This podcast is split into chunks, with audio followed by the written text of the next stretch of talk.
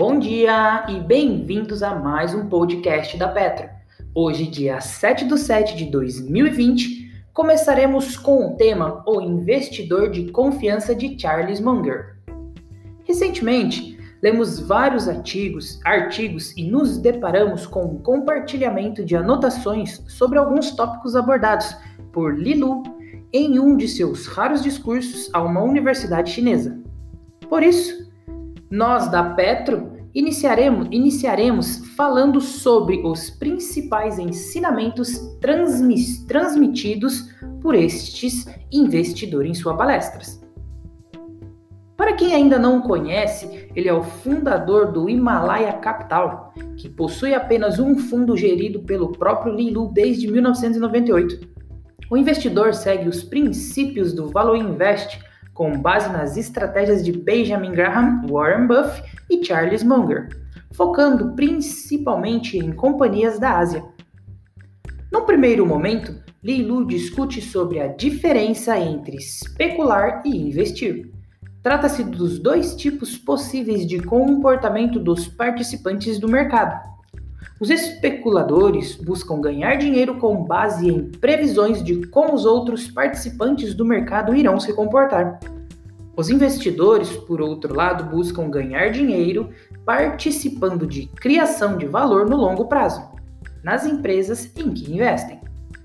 Um ponto a ser ressaltado é que a diferença fundamental entre especular e investir é que a especulação pode ser vista como um jogo de soma de zero os investimentos não. Ou seja, alguém sempre precisa perder no jogo de, da especulação. Nos investimentos, não funciona dessa maneira, pois existe criação de valor. Por isso, no longo prazo, mais investidores do que especuladores conseguem alcançar um bom histórico de retornos. No começo, o investidor focava em comprar ações baratas com grandes margens de segurança. Após realizar o investimento, ele passava a enxergar o negócio como uma mentalidade de dono, empregando todos os esforços possíveis para aprender tudo sobre a empresa. Por isso, ele dá o exemplo de um de seus primeiros investimentos, uma pequena empresa de TV a cabo em Nova York, que era negociada por um preço muito abaixo de seu valor patrimonial. Após entrar no investimento, Lilu visitava a companhia em seu tempo livre sempre tentava conversar com as pessoas ligadas a ela para entender melhor sobre o negócio. Ainda assim, temos dois grandes ensinamentos nessa história: a necessidade de se manter uma margem de segurança relevante, de contribuir, que contribuiu para, o, para que o capital de Lilu fosse preservado e a importância da mentalidade de dono. No Himalaia Capital, ele demanda que os seus analistas cultivem a mentalidade de dono, imaginando que as companhias analisadas foram herdadas por eles. A ideia central é: você herdou a companhia, mas não sabe nada sobre ela. O que fazer para aprender tudo o que você precisa? Radar da Petra. As notícias mais relevantes das empresas da Bolsa de Valores brasileiras diariamente para você. JHSF. A companhia comunicou que celebrou com a XP Inc. um memorando vinculante de entendimentos para a implementação da Vila XP.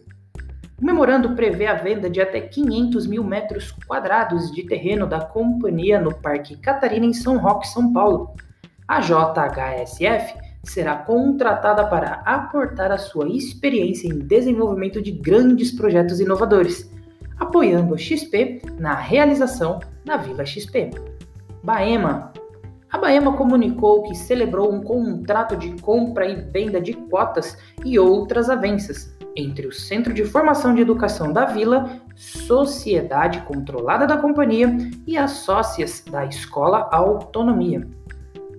O preço base de operação é de 29 milhões de reais, do qual será deduzida a dívida líquida do, do, autonomia, do autonomia com data base de 30 de 6 de 2020, além de outros ajustes.